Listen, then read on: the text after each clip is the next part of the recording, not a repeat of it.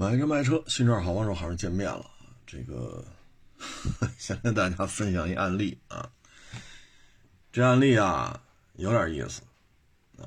昨儿呢，有一网友来找我卖车了，嗯，他呢给我这个打这手机，正好呢，因为手机多，天又热啊，所以我兜里没揣这么多手机啊，就没听见。然后呢，他就，哎，这儿看着我们这附近啊也有一家车行，哎，他就去那家，就问，你认识海国试车吗？我找他卖个车。人家车行说了，不认识。啊，你找他卖什么车呀？啊，是一个一六年的三二八四驱。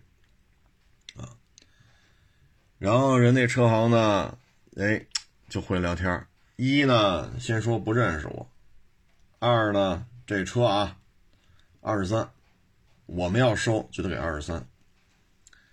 那这台车呢，是一六年的三二八，宝马三二八四驱，国产的啊。车头呢是有过小事故啊，大灯支架什么的都变形了啊，不是说轻微蹭一下，大灯什么的都换了啊。所以呢，如果大灯大灯。就是大灯更换，大灯支架变形，等于车头前面这一块啊，大家要知道是一什么状态。右后呢有这个剐蹭，啊，是这么一情况。然后人一听，呵，这这行啊，我车能卖这么多钱呢？成成成，那我找海老师去，啊。后来我一听，我说他你怎么跟那车行说的？他说：“我就问问您知道海沃士车在哪儿吗？我找他卖个车。”哦，他怎么说的？他说他不认识你，他没听说过海沃士车。我说这是哪家啊？他就跟我说那家车行叫什么叫什么。我说啊，第一，一六年到一七年的时候，这家车行就找我好几回，说自媒体怎么做啊，要跟我这学习学习。一七年、一八年的时候，他这手底的评估师，啊，也找我，啊，什么事儿呢？说给自己家亲戚挑一车，但是呢吃不准，让我给看看。啊，我说你不是在这家车行干收车的吗？怎么还找我来了呢？他说：“嗨，给车行干活是给车行干活，这不是给自己家亲戚买吗？这别到时候出什么事儿，您给帮忙看一眼。”然后呢，他们这车行呢，有些时候一些车过户吧，出了点问题，也找我。啊，我说您看啊，咱别说太远了，啊，我说一六年、一七年到今儿，每年都有事儿找我。我说这是单向的，他有什么事儿，他都来找我。啊，然后有些时候车卖不出去了，也找我给帮忙。我说这都是他来找我了。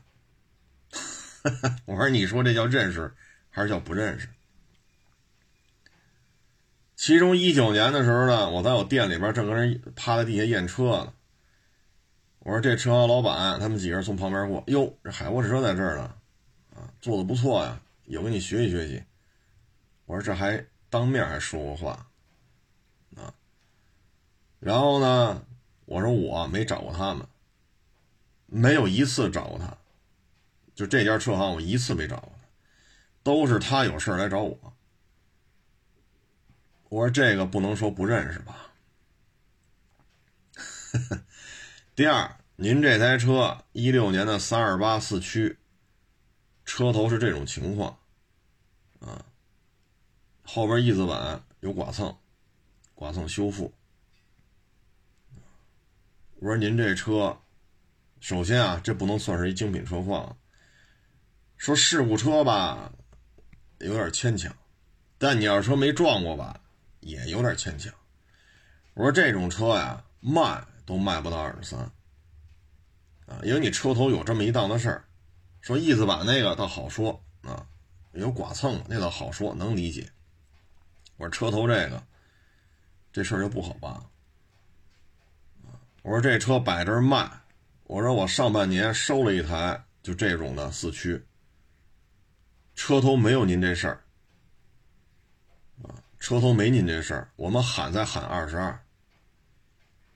啊，我们喊才喊了二十二，您这车头干成这样了，你说事故车吧，反正确实有点上纲上线了。但你要说你说不是事故车吧，反正确实也谈不上。但是跟谁说，谁心里都犯嘀咕。所以我这车呀，我们收回来摆这儿卖，也就顶了天喊，也就喊个二十。人家往下砍砍这个那个，啊，所以大夫差不多就这价钱。因为您这车什么情况，您心里清楚，啊，如果连大灯支架啊这个那个都变形了，你要说咱就是蹭了一下，就不能这么来说了，是吧？你说我这倒车入库，哎，前缸蹭一下。那你就是钢皮子蹭花了呗，杠皮子蹭掉漆了呗，那你也不至于把大灯支架都蹭变形了吧？这就不叫蹭一下了，这就叫撞一下。嗯，反正这车呢，我说啊，这事儿就是没前因后果。天儿太热，啊，我这事儿太多，我不可能兜里揣这么多手机，确实我也太累得慌。所以呢，你给我打电话的时候，我确实我也没拿着手机看。因为手机我就没搁身上，对吧？所以才有这么一出啊，这就是事情的前因后果啊。所以有时候你说这车圈里边吧，呃，反正这些年啊，就这些事儿，我个人认为啊，不是我在找他麻烦，也不是我在给他让他帮我这帮我那，我认为这些年来都是他。在给我这儿说你帮帮我这个帮帮我那个，这个怎么做那个怎么做，是吧？车卖不出去帮忙卖卖，这个那个那都是你在找我，啊，我没找过他任何事儿，哈哈，咱这个能帮了咱就帮，帮不了了呢咱就帮不了，是不是？但是现在呢，你看见没？一出现这种情况了，哎，你就看出来了，这就是地道，哎。所以，二手车这个圈子呀，就是很多年轻人啊，也也是来找，包括些三十多的、四十多的，都来找我了，说我也想干这二手车，有发展。有的呢是手里有俩闲钱儿，有的呢是失业了下岗了，有的呢是公司买断了没事干。我不管你什么状态，我认为啊，二手车不太适合说脑子一热。就进来干，因为你像经历的这些事情啊，那就是这样。你说这儿有没有他们车行的人微信啊？有。上个月他们还找我呢，帮个忙，啊，过户的事儿出点问题，帮个忙。我问他们吗？我连问都不带问的。啊，没有必要。他愿意撕破脸皮了，跟这儿塞件这叫 C 件啊，行话叫 C 件那是他的事儿，我们这儿呢不拆你的台，我也不说你车行的名字，但是呢，就这事儿吧，我觉得是这样，啊，这几年来帮你，我认为啊能帮的我帮了，帮不了咱帮不了，我认为我问心无愧，我也对得起这家车行，哈哈哈因为都是他们找我这事儿那事儿那事儿这事儿，啊。咱能帮的咱就帮了，帮不了了咱就帮不了了。我认为啊，我这几年来是对得起这家车行的。啊，至于说昨儿跟这演这一出呢，我觉得啊，过去了就过去了。但是呢，有些道理啊，咱得说一说。啊，我们也不曝不曝光你，啊，我们也不会说弄一泡水车送你那儿去，恶心恶心你。啊，骗一点钱花，我们也不会这么干。啊，我们也不会下个套给你曝光啊，这事儿我们都不会干。该怎么活着还怎么活着啊？有这台宝马的这个车，我该吃什么吃什么；收不来这台宝马车，我还是该吃什么吃什么。嗯，反正这就是车圈里的这点事儿。啊，就跟各位做一个分享吧，特别是一些有志于此，啊，想在这圈子里有所为啊，您就得，您就得承受这个圈子里就是这么五彩缤纷啊，就是这么五彩缤纷。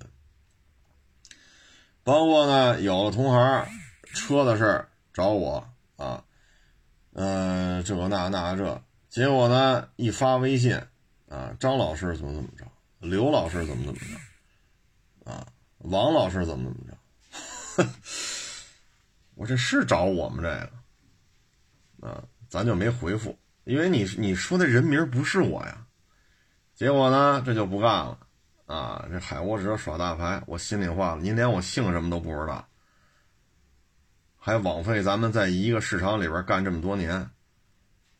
你骂大街的时候，你知道我姓什么？啊，你给我发微信的时候，你说的名字都对不上，我知道你找谁呀？您万一给别人发了呢？我接什么茬啊？张老师、李老师，啊，什么张三、李四、王二麻子，哎，所以这圈子里啊。他就是这样啊，你也不知道怎么帮衬这些同行，才能说成为一个好人。反正这个圈子、这个行业就是这样啊，就是这样。嗯，所以我分享这案例呢，就给各位说一声：第一，这个车况啊，他不可能二十三去收啊，我也不可能二十三去收。后来我也跟这网友说：“你找他去吧，啊，咱也别说那么多了，说了好像你觉得我给你讲故事呢。你就把车给他，你跟他要二十三，就完了，好不好？既然他说到这儿了，你就找他就完了。这大家都是四脖子流汗，是吧？这这这么热的天儿，汗流浃背的啊，你就是给你你就给我二十三就完了。我说这事儿不就简单了吗？”他说他能给吗？我说那你就试试呗，反正我们给不了。啊，我们上半年收了一个，我喊来喊二十二万，二十二万一是二十二万二，反正二十二万，差不多就这么个价位。我们这车都还没撞过，也是后翼子板有一处剐蹭。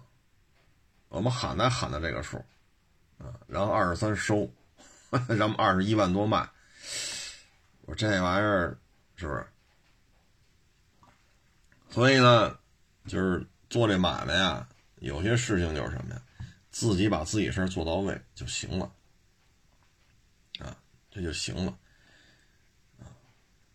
嗯，至于说同行找来帮忙嘛，啊，能帮还是能帮，啊，这没问题，啊，但是呢，就是提醒各位，你帮完别人，不见得人说你好话，这个圈子里啊，这种人特别多。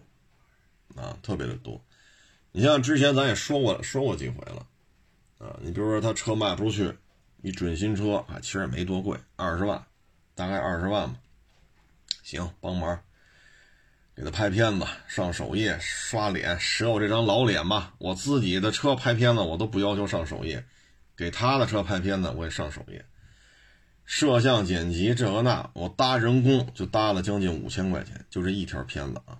因为我得给人开工资嘛，对吧？你开这么多工资，一个月就只能拍这么几条片子，你的人工总支出就这么多，片子就拍这么几条，你一除这一条片子的制作成本将近五千块钱，啊，这还不算使我这张脸，哎呀，我上个首页吧，这那这那那这，这还不算这个，啊，首页也上了，定金也收了，车也卖了。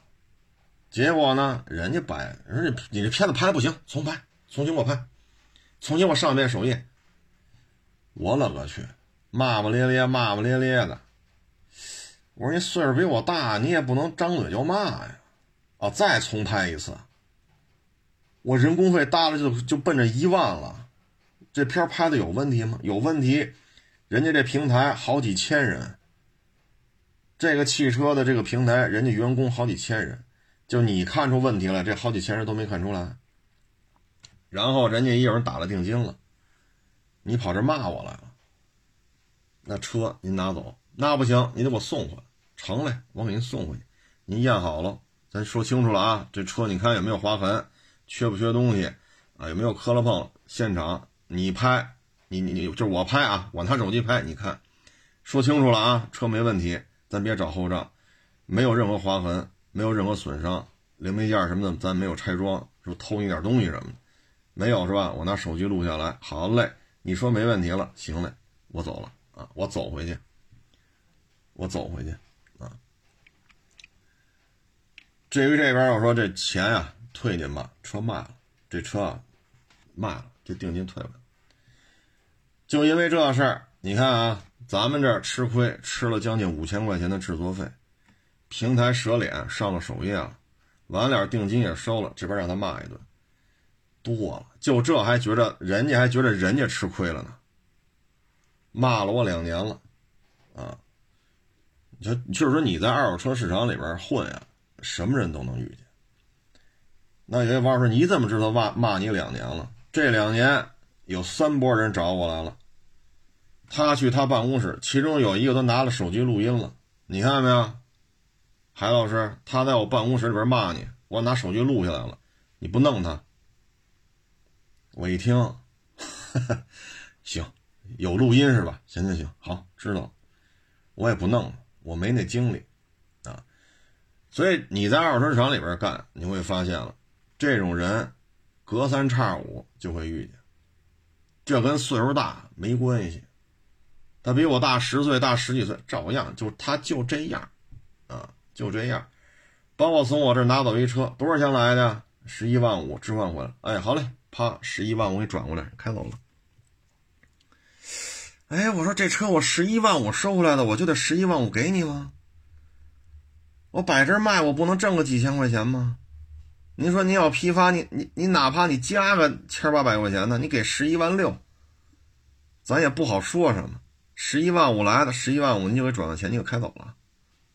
我这儿租了展厅，雇着人，租着办公室，我这每天上千，每天上千块钱的成本，我操，这是一个人干的事儿，你知道吗？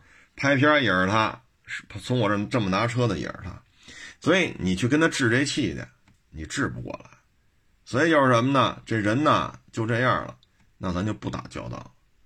至于说你拿录音来了，说他在你办公室里骂我，啊，这个无所谓。人活在世上嘛，啊，背后被人说很常很很常见啊。所以我说呢，骂就骂，啊，这不是没当面骂吗？没当面骂，我跟您这说他，我还是管他叫大哥，啊，起码。我当着你的面我说他，我还是管他叫大哥，就此打住啊！至于说弄他儿子，他儿子在哪儿呢？他儿子电话多少？他儿子现在毕业了，在哪上班？呃，这个媳妇怎么着？那个，我说谢谢您了，谢谢您了。通过这两年来三波人找我来让我弄他，我就知道了，这人呢口碑是确实挺好的，确实口碑挺好的，所以你在二手车圈里干嘛？就这种人，这种事儿很多，啊，你包括昨天这三二八四驱这个大事小情儿，从一六年、一七年每年都找我，这事儿那事儿那事儿这事儿，车行的事儿，底下底下员工的私事儿这事儿，这个是您这边找我吧？不是我上赶着找您帮忙吧？我一次没找过。能帮的咱就帮了，不能帮的咱也就帮不了了。你看没？昨儿演这么一出，啊，昨儿演这么一出，啊，所以这个圈子里的复杂，它不是说你会不会说这个气膜仪是吧？举升机啊，这两把锁的霸道，两把锁怎么使啊？啊，我我会用了，不是这么简单，啊，所以有些时候吧，在这圈子里混吧，就是佛系。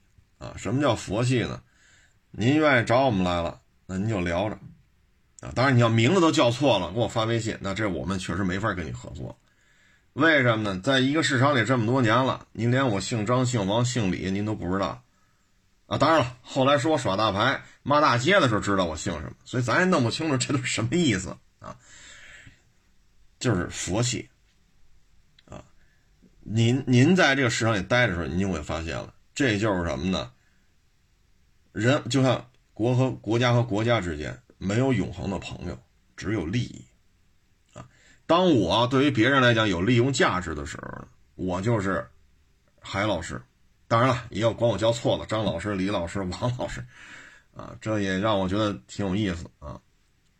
一个市场里干这么多年了，我姓什么不知道了。就是说，你对人有利用价值的时候，管你叫声老师；当有利益的这种这个大哥的时候，我就是多余的啊，我就是那个碍事儿的啊。所以呢，就是各位要进入二手车这个行业，对于这些事情一定要有所了解啊。你要赶上年轻的呢，脑子一热，走，开着车，现在去他们店里头。你丫说你不认识我是吗？你他妈这些年找我给你帮多少忙啊？咱不干这事儿，虽然没隔多远，咱也不干这事儿。嗯，这就是什么呢？清静，清静就行了啊。因为什么呢？利益的纠纷，你只要一陷进去，你只要在里边一投入大量精力，这那那这，人呐就二十四个小时，这一天就这么长。啊，就这么长，该怎么干就怎么干。还是那句话，这车我收了，能怎么着？一天还是三顿饭。这车说您牛逼，您二十三接走，对吧？就这么个车况，您二十三接走，您厉害，那我不还是吃三顿饭？您也没收着，我也没收着，那我还是吃二十三，那我还是吃三顿饭，一天还是二十四小时。是不是？无非就三种结果嘛。我收了，你没收着；你收了，我没收着。咱俩都没收着，因为这车人车主开来就这么一辆车。哎，什么结局都正常啊，因为我不能一年就指着这一辆车。那那这车这这这玩意儿是吧？这成本都摊不出来这个。所以呢，有些时候就是提醒各位，你工作当中、生活当中。人愿意找你，愿意求你帮个忙，你愿意帮就帮。唉，简单的说吧，就是各位呢，无论您是干什么行业，无论您是什么职位啊，自己干打工，他有些事儿吧，就是怎么说呢，随遇而安啊。有些时候呢，千万别拿自己太当人看，特别是说老时长、老时短的。自己觉得自己，呵家伙人上人了，那您就死的离死那天就不远了，啊！所以有些时候呢，这这事儿得看得开，啊！你包括前日子我也分享过嘛，我一个人挪仨车，挪过来挪过去，挪过来挪过去，在楼下停车场嘛，啊！我一个人弄仨车可不是慢嘛，啊！然后呢，我就打开那车上了，就上了其中一辆车，这儿电话响了。啊，我就我就没动啊，然后撂下电话，接完电话之后，不是过来几个年轻人嘛，那不就说嘛，那海沃士说那傻逼就在这儿啊，啊，那老杂子操，就这店就开在这儿，这那的，咱们正好去旁边，因为我们对面不是奔驰店嘛，啊，去那边四 S 店看看车去啊，一会儿呢，我弄完这车我就上去了，哎，这几个小伙子也上来了，啊，哎呀，海老师啊，我是你粉丝啊，我看您的节目长大的。啊，今天我专门来看看你啊！我说好，好，好，您坐，您坐，您坐。天儿挺热的啊，这大老远来一趟的啊，你就客气陪他聊呗。聊完了客气送走，专门来看你一趟。我真是谢谢，谢，我这真是受宠若惊的啊！其实，在楼底下怎么说的呀？去旁边奔驰店呀，旁边不有一串四 S 店吗？奔驰啊，什么几何啊，广汽新能源啊什么的。啊，上这看车来了。这一看就是什么呀？看完了，反正也得回这停车场取车来。得了，看他一眼去。哎，所以有些事儿吧，咱没有必要当面去怎么怎么着，啊，一笑而过。为什么呢？原来他说过啊，人这一辈子呀，你像你说活到今天这岁数了，你小学同学都有谁呀？记不住了。初中同学都有谁呀？记不住。啊你别说那会儿了，十年前你同事的都有谁啊？记不住。十五年前你同事都有谁？也记不住。见了面都不见得认识，啊？为什么呢？你这么多年了，变化多大呀？很多网友说，看你一六年、一七年的片子，再看你现在这片子，老的真是挺快。我说操心呐，风吹日晒啊，操心操的多，活干的多，可不是老的就快吗？我天天只负责拍片，是吧？除了拍片，我在太阳底下待一会儿，剩下时间都在屋里吹着空调，那我肯定保养的比现在好。所以呢，就是一笑而过。你像这个骂骂咧咧，骂骂咧，咧，您好，客气，好好好，辛苦辛苦，你还专门看我一趟了啊，东一句西一句，扯完闲篇送走了，啊，就像这都是这样，啊，跟各位做一个分享呢，就是说什么呢？二手车这个行业啊，不好干，啊，不是说什么钱呀、场地呀、呃、漆膜仪呀、什么举升机呀、查记录啊，这这不是全部，啊，那很多事情啊，实际上。超出你正常的认知范围，但是你在这圈子里干的时间长了，你觉得嗨正常，OK，啊，这都正常。下次找来了，你像这家车行，昨儿不 C 价吗？C 的二十三，行。下次找来了，能帮还是帮，啊，没必要戳破，戳破它干什么呀？是不是？听见了，说这节目听见，听见听见了，咱也没虚构什么，是不是？咱也没虚构什么，没听见，没听见，没听见。你愿意找我了，接着给你讲这视频怎么拍呀？啊，这个什么这车这这这个这个焊点是怎么焊的呀？啊，那车那过户时候遇到麻烦事怎么怎么给他过了呀？您愿意找来，我们明白的，我们还是愿意跟你说；不明白的，我们还是帮不了啊。所以这个二手车这个圈子呀，就是这样。啊，想不开，想不开就别干了，自己把自己气死了。啊，想得开无所谓。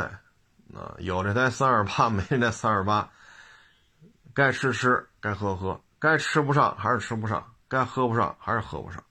所以这是这个圈子里的一个常态。啊，特别是周围很多人的管你叫老师长老师短的时候，千万别拿自己当个人看，拿自己当回事儿，那你死的就快。嗯，接下来呢，咱就不说二手车了，就跟大家分享一个这个路虎怼宝马的事儿啊。我原来也看过这个这个女士拍这小视频，几个月之前啊就看见了，当时觉得，嗨，就道个歉就完了呗，是不是？人和人之间哪这么大仇啊？结果呢？我一看，好家伙，哎呀，这都一百多天了，三十天一个月，一百五十、一百六十天了，啊，三十天一个月，好家伙，这可不是一个月俩月的事儿了。这个事情吧，现在就非常清晰的显示出咱们国家现有法律的一个空白点，也就是说，这个车位。我不论是租的还是我买的，这个车位我已经掏了钱了，而别人就在我掏了钱的车位上，未经我允许长时间停放他的车。你找物业，物业没有强制的执法权，啊，而且很多时候物业也懒得管。你打电话了打不通，或者人留的电话是假的，或者打了电话他说挪了，那他不来我们也没办法。很多时候物业呀也不愿意跟这些业主啊说锁喽，四个轱辘给他上四把锁。很多时候物业呀也不愿意这样，啊，那作为业主来讲呢，你像北京为例啊，买一个车位，你像我们这边差不多二十万一个，你要是说像三环附近的，那一个车位可能得五十多，啊，买一个，咱只说。常见的，咱不说那极端案例了，差不多就得五十个，甚至更高啊。所以车位呢，你买了，像北京为例啊，常见的收费就是你买了吧，产权车位了吧，有证儿吧，一个月你得给我交一百块钱啊，一年合一千二，然后付出了这么多，你说二十万也好，五十万也好，这也不是大风吹来的，我真金白银掏了呀。一般来讲就是两米多一点啊，五米或者五米多一点，你这也就是十平米多一点啊，然后就几十万，这块地皮可不便宜啊。那现在你说停就停了啊，所以这里就是目前一个法律的一个空白点，怎么来解决？如果说双方动手了，或者双方开始砸车呀、撞车呀，那这个肯定是要吃官司的啊，肯定要吃官司的。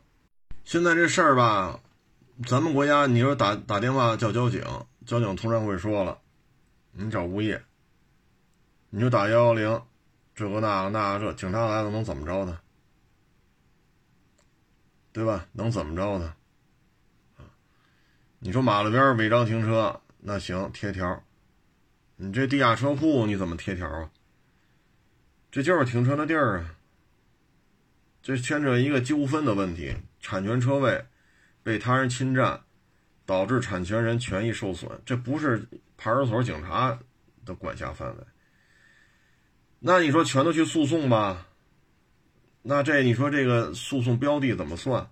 这宝马车主不是占了路虎车主的车位了吗？宝马车主说占不着，一天赔你十九块钱，那你又不干，对吧？一天十九块钱，这车主这个这个车位的这个购买者，也就是路虎车主，他不接受。一天十九，三十天，合着一个月连六百块钱都不到，那谁能接受啊？是不是？所以这里边吧，我们觉得，哎，说什么好呢？应该是立法方面啊更加的全面。譬如说，啊，我们可以这样来理解啊。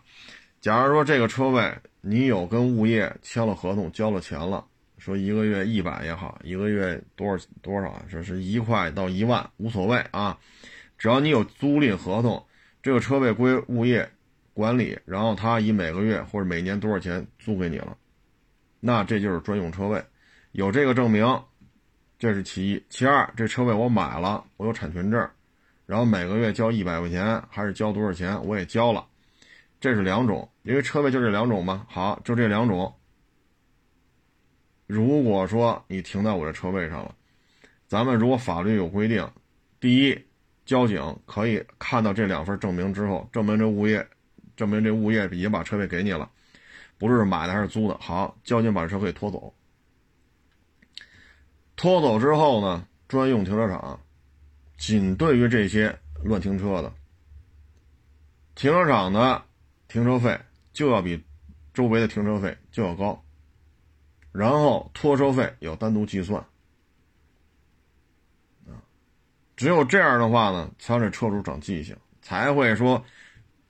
避免这种维权成本极高，经济损失并不高，但是精神伤害非常大，并且扰乱了正常的一个社会秩序。这种现象呢蔓延到今天，说闹到说一百六十天了，闹到今天这一步，给大家感觉就是什么呢？我的权益没有办法得到现有法律的保护。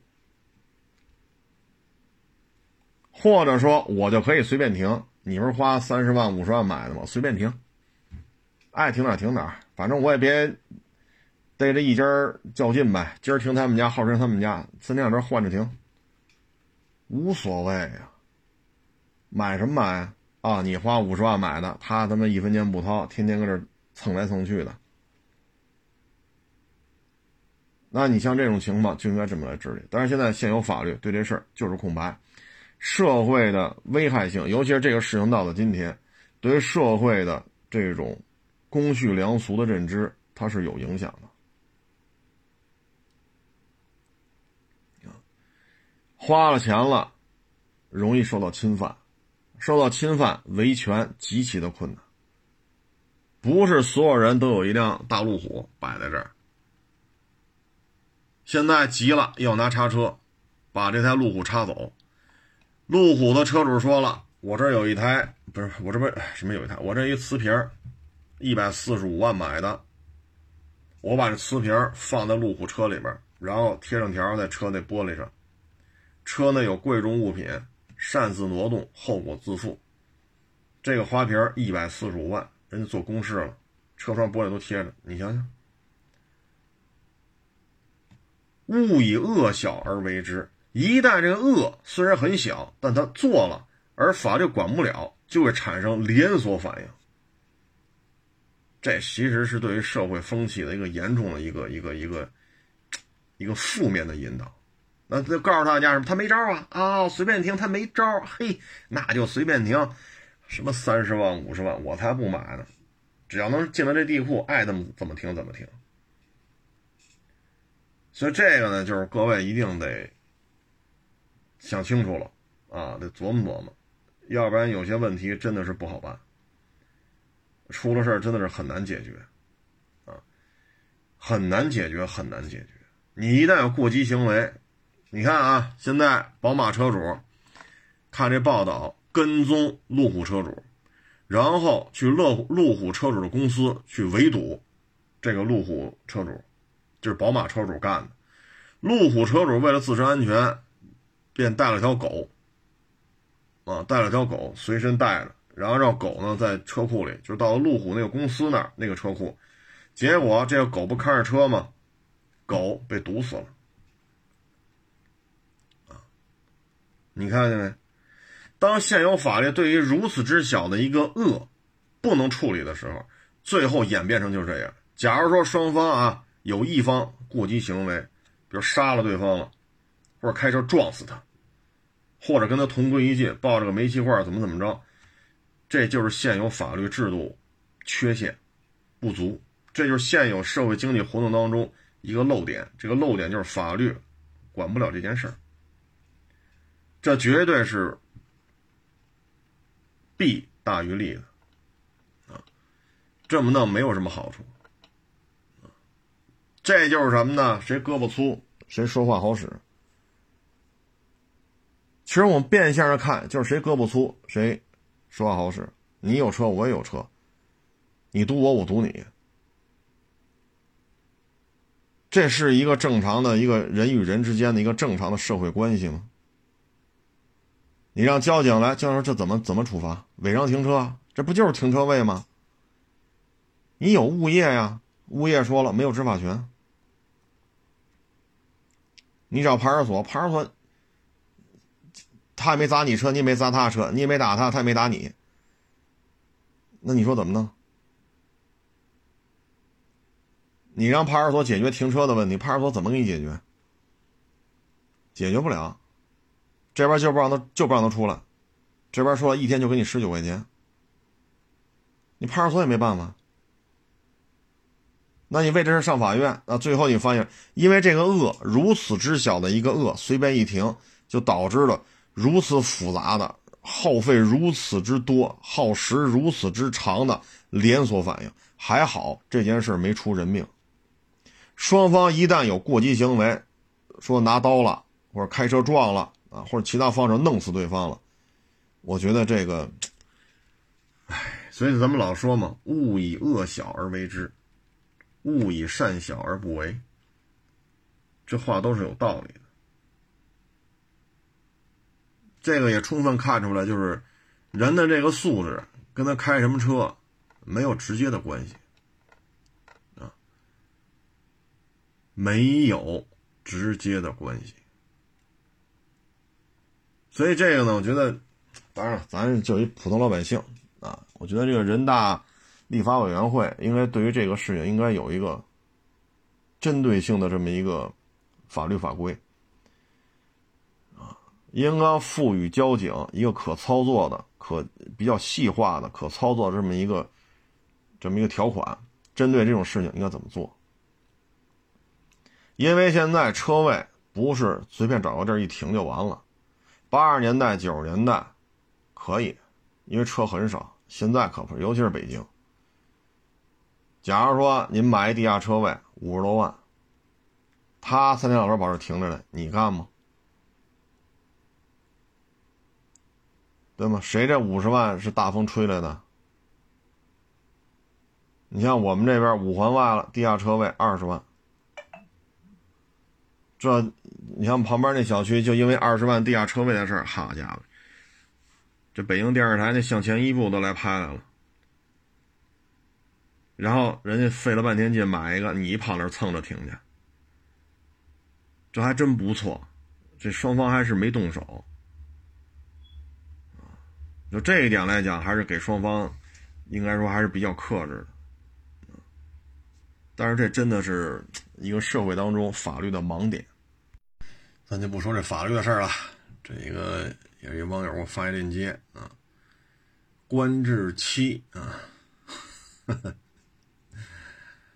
哎，这车你说说，这一个消费者买这观致七，然后呢发生交通事故了，整个呢就是左前翼子板、左前门，包括他这我看一眼这照片，好像 A 柱也受损了。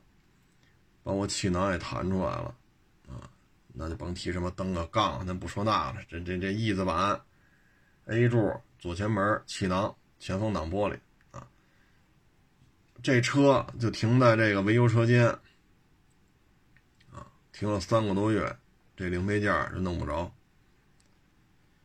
稀有车型，你说上外边得找这拆车件去，找不着；找副厂件去，找不着。这个，哎，还是提醒各位了，过于嘎七嘎八的车吧，还真是得悠着点啊。你说你观致七，你要是说你买的是这个，咱就别说那卖的好的了，再说卖的一般般的，非常一般、二般、三般的，你比如说福特翼虎，对吧？你比如说这个四零零八，啊，你比如说森林人。啊这些车卖的都挺一般的，但是呢，零配件还不至于说等三个半月。所以有些时候呢，尽量还是买点俗车。俗车呢，最起码零配件你不操心。这是刚才说的这个段位的，你再往上提，卖的还不错的。你比如说像这月销啊，能够以五位数，以这个销售量，那他们的这个零配件就更好找了。拆车件、副厂件，反正你甭操心，肯定能找着。您就不至于说一棵树上吊死了。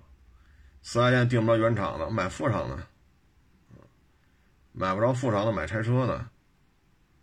你比如这大俗车，途观、途观 L、RAV4、奇骏，还有那个别克那什么昂科威吧，啊，昂科威。北京现代的这个什么 i 叉三五，你就买点大俗车呗。我说是老款的啊，不是现代的 i 叉三五，是老款的那个，原来二点零、二点四的那个。就是它零配件、拆车的、副厂的、原厂的都能找着，所以你不用太操心。你包括那老捷达、老方向那大方头的那个啊，虽然说已经停产好些年了，零配件有的是，包括桑塔纳两千。桑塔纳三千、桑塔纳致骏，这都停产有些年头了，但是零配件你不用操心。包括那个老帕萨特 B 五，这也停产很多年了，是不是？包括那个国产的第一波的这个这个雅阁，国产第一波的凯美瑞，国产第一波的这个天籁，您都甭操心，零配件有的是，停产停产呗，无所谓。你一旦买了这些十分独特的车型，就会遇见这种问题，啊，有些时候呢，可能车出现问题需要换件有些时候呢，车可能被撞了，需要换件那您这事儿可怎么办呢？三个多月了，你说你这事儿，哎，所以各位买车呀，还是得听劝，啊，别弄得太较劲了。你弄得太较劲的车型，真的是不好办。原来有一一哥们儿嘛，买的是那阿尔法罗密欧嘛，啊，最后那 ABS 传感线，ABS 传感器的这根线，啊，去意大利都没找着，最后去巴西才找着。您说您这一根线，您这么折腾，自个自己啊，也仗着他外语好，呃，欧洲啊、北美呀、南美呀，好家伙，您这确实您这外语挺厉害的，这个那那这个。然后怎么跟老外进行付款交易，核实这个这根线的编码跟这车对得上对不上，然后那边怎么出口，这边怎么进口，然后怎么去报关，然后拿着这根线再去找汽修厂给它装上。哎呦我老天！我说这买的是车吗？这喜欢，确实啊，阿尔法罗密欧的车确实蛮有个性，但是又因为一根 ABS 传感器的这根线就弄成这样，咱这是不是也有点儿？唉，所以有些事情吧，想清楚啊，想清楚。反正你买回去也是你自己的事儿。你像这个扔这仨月、三个半月没没有备件，你跟我也没关系吧？不是我撞的你，也不是我推荐的，你自己发愁自己的事儿，你自己解决你自己的问题啊。所以各位买车的时候真是得悠着点。说完这个呢，咱就说这个宝马啊，这会儿也看了篇报道嘛，宝马利润大幅度提升，因为单车削减了百分之二十五的成本啊。它呢是这个百分之二十五成本呢，是到二零二五年每辆车的生产成本要比一九年降低百分之二十五，啊，这种降低成本呢，哎，说什么好呢？都能理解，在商言商嘛，谁不想多挣钱呢？现在人工越来越贵，房租、水电，包括原材料，啊，尤其现在芯片紧缺，什么都在涨，但是消费者对于自己未来的收入预期呢？又普遍持一个谨慎的态度，所以你又没法涨价，所以现在就是减配呗。这里边你看这个，我看一下这个报道啊，嗯，叉五啊，汽油版顶配啊下调，但是配置往下降了，因为取消了空气悬挂，所以价格下调到两万四。钥匙呢，由金属材质呢减为塑料材质，啊，这个由全金属减为金属加塑料，啊，像国产叉三呢，价格下调一万八，下调一万八之后呢，取消了增强型驾驶辅助功能和主动巡航控制，啊，这是三菱领先 M 运动套装。啊，你要 xDriver 25i 呢，前排座椅腰托，啊，xDriver 28i、xDriver 30i 取消副驾驶腰托，实际上现在也是没办法，涨价涨得太厉害，但是大家对于这种消费信心不足，因为对于自己的收入啊没有太大的信心，所以在这种情况之下呢，厂家也很为难。啊还是持一个理解的态度。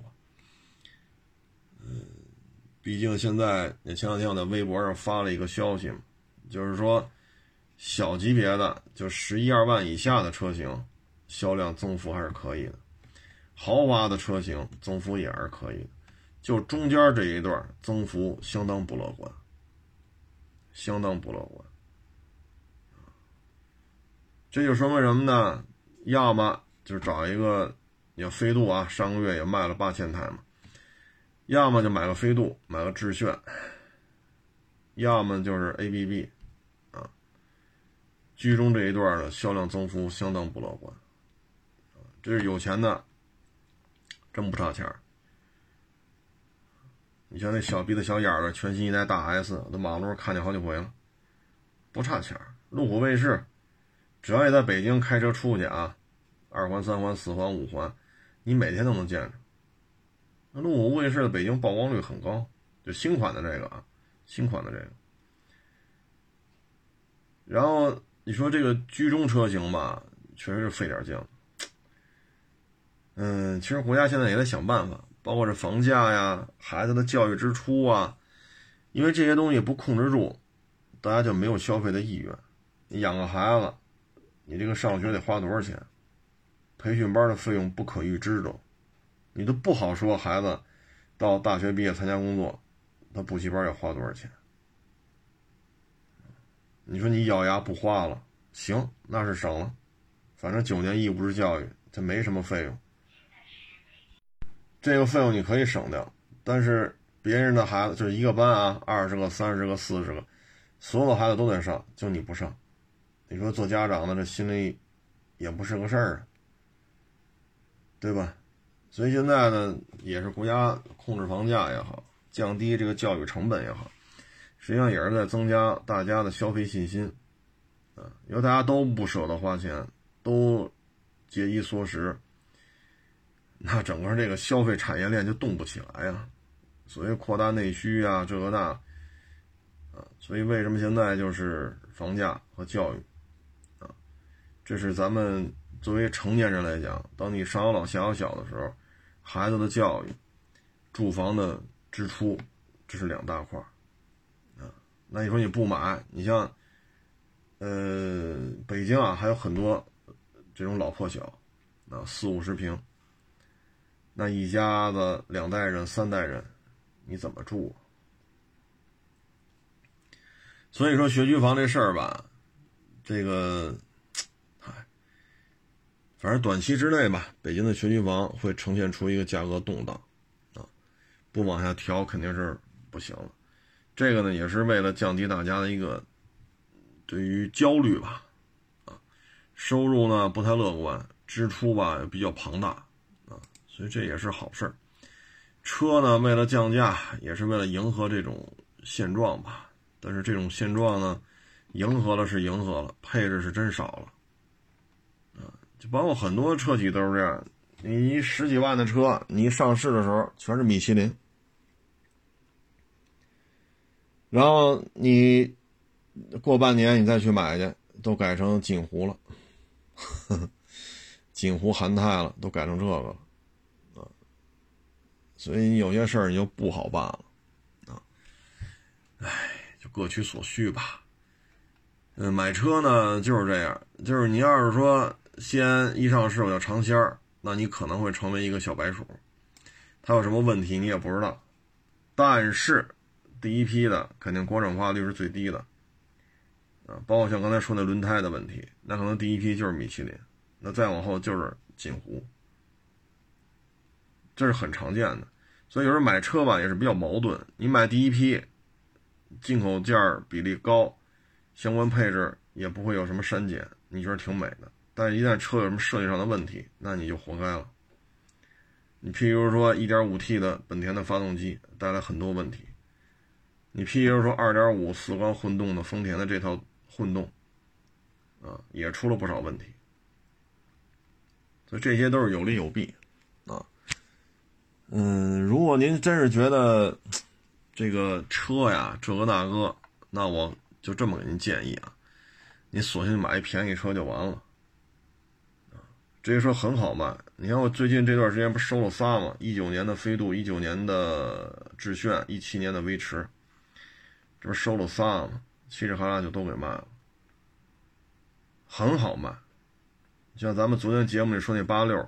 八六的流通速度远不如远不如这些，纯粹的就是代步车了。你说这个飞度、致炫、威驰，你说有啥配置？你说烫定、动定、按摩、记忆，你这不是扯呢吗？这车不可能给你装这个，是不是？带天窗的版本都很难见到，绝大部分都是钢轮毂扣一塑料盖的。但是很好流通，很保值，费用也很低。首先这些车都都不费油，保养也都不贵。要么你就想开了，你就买这个，无所谓。你爱瞧得起瞧不起，瞧不起你可以不瞧，我也不为了你瞧得起而活着，是不是？要么咱就是面子啊，我就得享受，我就得消费，我就得买这四五十万的车去。反正人各有志。兜里的钱想怎么花就怎么花，但是卖车的时候呢，谁高兴谁不高兴，我们是天天都在看，我们是天天都在看，啊，反正这个就跟各位做一个分享吧。一到卖车的时候，各种不平衡，啊，凭什么那车能卖那么贵呀？凭什么这车这个呀？啊，为了保值率买那车不值。然后你等他卖车的时候，凭什么我这车不能再多卖几万呢？所以这种事儿啊，真是我们真是天天看，啊，我们都看习惯了，就各位就仅供参考吧，啊。公安部呢正好也发文了，啊，这大数据分析嘛，二零二一年到六月份，咱们国家机动车三点八四亿辆，汽车二点九二亿辆。有驾照的人四点六九亿，啊，其中汽车驾照四点三一亿，也就是说呢，成年人里边没有拿到驾照的已经不多了。啊，这个数字说明什么呢？就在未来一段时间，中国的驾校产业将趋于平缓，因为没有那么多的基数了。啊，你看过去从九十年代到二零年，这驾校应该说从一个快速扩张进入到一个瓶颈期了。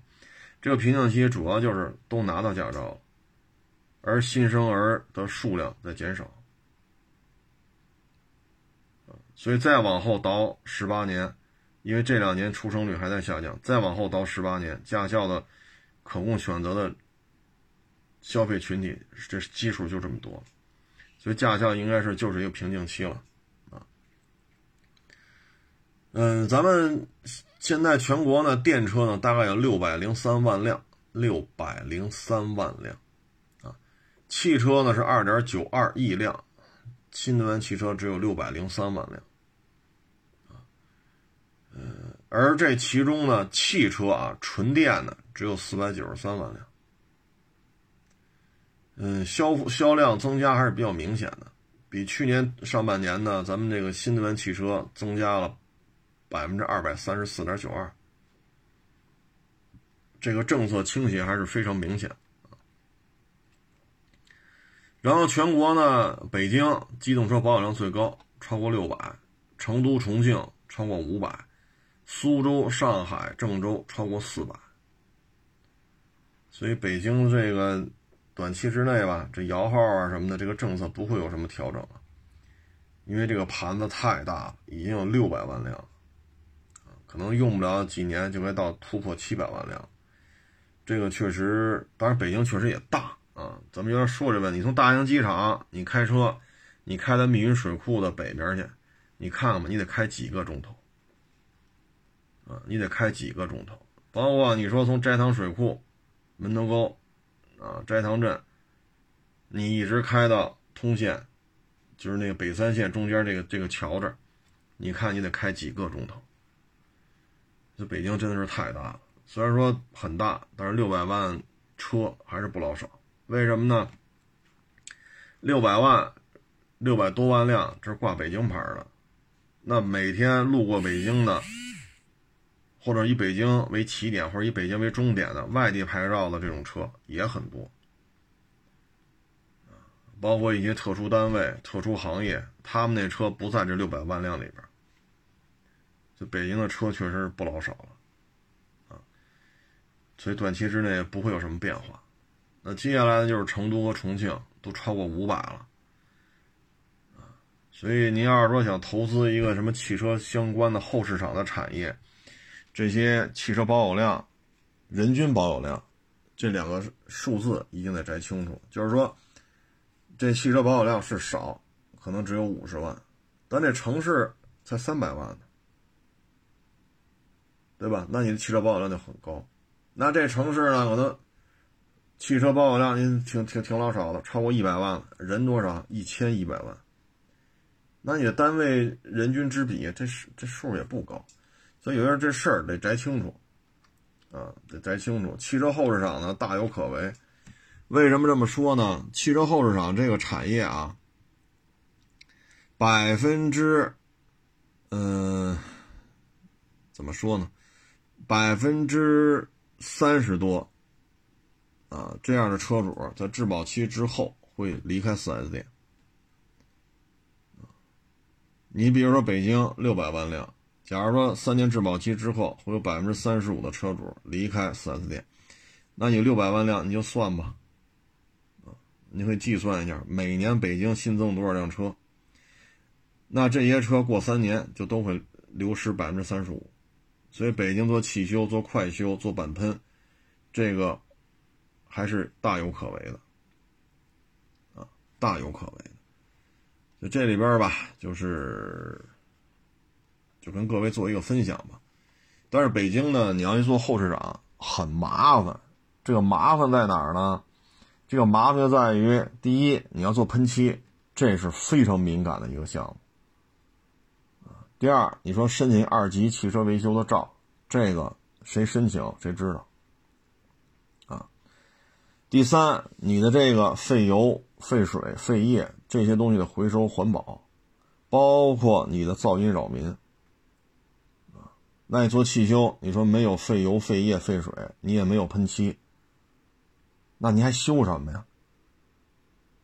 对吧？你你什么都没有，你看你怎么修这车？您就说说。所以这些东西对于北京啊这些一线城市来讲，它管理会非常的严格。所以你要是开一个汽修厂，新开一个的话，确实难度还是蛮高的。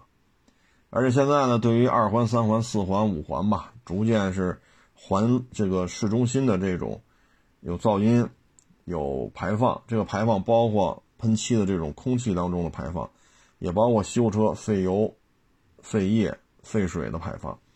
对于这些管控是非常严，逐渐在外往外往外扩展啊，二环往三环，三环往四环，所以北京的机动车保有量是大，但是做这种后市场吧，就跑手续这一块你就得，你就得整明白了啊，要不然很多事情可能万事开头难，这开头都没解决，就别说后边的了，啊，后边事跟你就没什么关系了啊，这个就是各位得。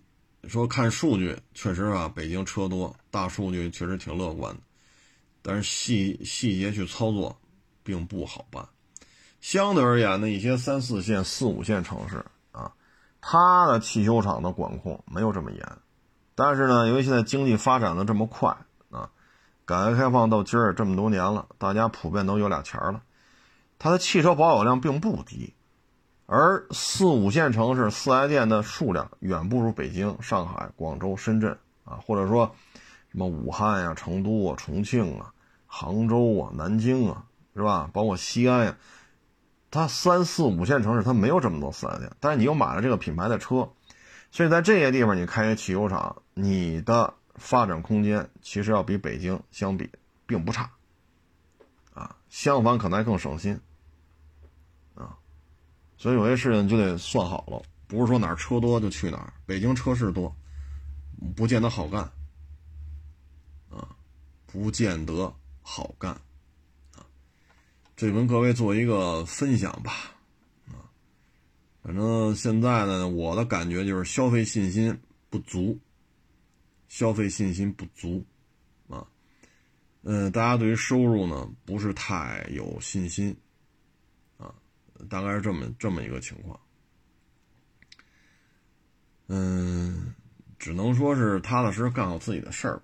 再一个呢就是跟各位提个醒，不要再去贸然的投资了，包括投资开个网约车，买个什么排量多少、轴距多少。一九年我就说别干，到二一年我还是这这个观点。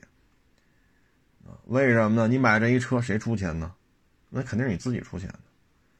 那你真想干这个，你去像咱们之前聊那个首汽、北汽，你去那儿交点押金，每月交个三千大、四千多，交个份儿钱，你跑去吧。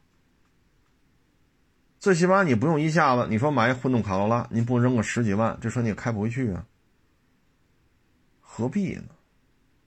啊，你上那儿租一车，弄一金币牌照就完了。你看现在对网约车的这种。这种查扣啊，什么非法运营啊，这那，这个真是挺那什么的。你就开金币牌照的，正经八百是一出租车，不就完了吗？就别别消费了，别投资了。包括开饭馆，各位还真是慎重啊！这可不是说扒拉个脑袋就能干啊！你跟家待着，无非就是三顿饭；你不跟家待着，上班去，你也是三顿饭。是不是？行了，咱们这不多聊了啊。嗯，随遇而安啊，随遇而安。争名夺利啊，争来争去的，其实争来争去，你也是一天三顿饭啊。想得想想得开啊，开开心心的就完了。因为谁呢，都只能活一辈子啊。跟这个争，跟那个争，跟这个较劲，跟那个较劲啊。你较劲来较劲去，今儿占个便宜，明儿占个便宜，嗨，老天爷啊，给每个人分配的资源、分配的机遇都差不多，啊，你不是说靠占便宜这辈子你就飞黄腾达了？说谁谁谁牛可牛了，这一辈子都靠占便宜起的家，不可能。咱把话搁这儿，不可能。天天这偷奸耍滑的，占便宜没够，吃亏难受的，挑拨离间的，啊，跟张三说李四是傻叉，跟李四说张三是傻叉，跟北京的说东北的是傻叉，跟东北的说北京的是傻叉。这，这个，这种人很多，但他飞黄腾达绝不是靠这个，啊，所以就随缘就完了，咱也做不了那么完美。